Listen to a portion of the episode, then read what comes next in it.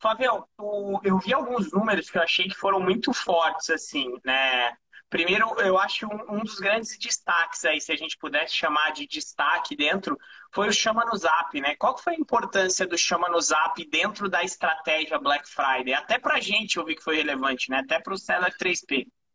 Então, é, bom, o vendedor no Zap, ele, é, ele veio para ficar, né? a gente falou disso também, acho que durante a pandemia a gente tirou esse projeto da gaveta como companhia e agora ele já faz parte do jogo e nessa Black ele foi muito relevante, né? Para o marketplace, 16% das vendas que a gente fez de marketplace vieram pelo vendedor no Zap.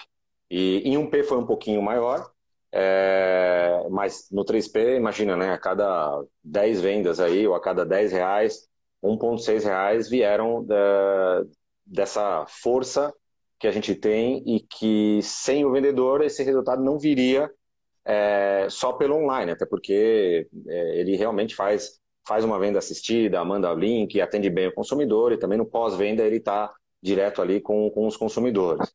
Então é um número bem relevante e que a gente carrega isso agora para sempre. Não tem mais como reduzir participação ou tirar o vendedor da Via Varejo, né, do Ponto Frio da Casas Bahia.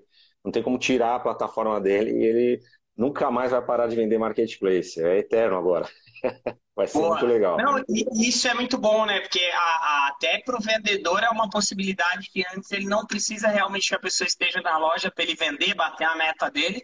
E para nós, eu acho que teve também um outro recado, Flávio, que você já tinha dado, é, o Edson já tinha passado, e eu acredito que ele se concretizou com essa ação. Por quê?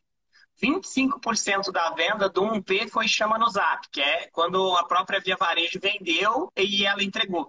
E a gente, e 16% nosso. Então você vê que não teve realmente, ah, não, vou priorizar só o que for da companhia. Foi realmente uhum. o que era melhor pro cliente, né, cara? E pra gente nós ganhamos muito com isso, cara, porque 16% é muito agressivo, cara. Muito agressivo mesmo.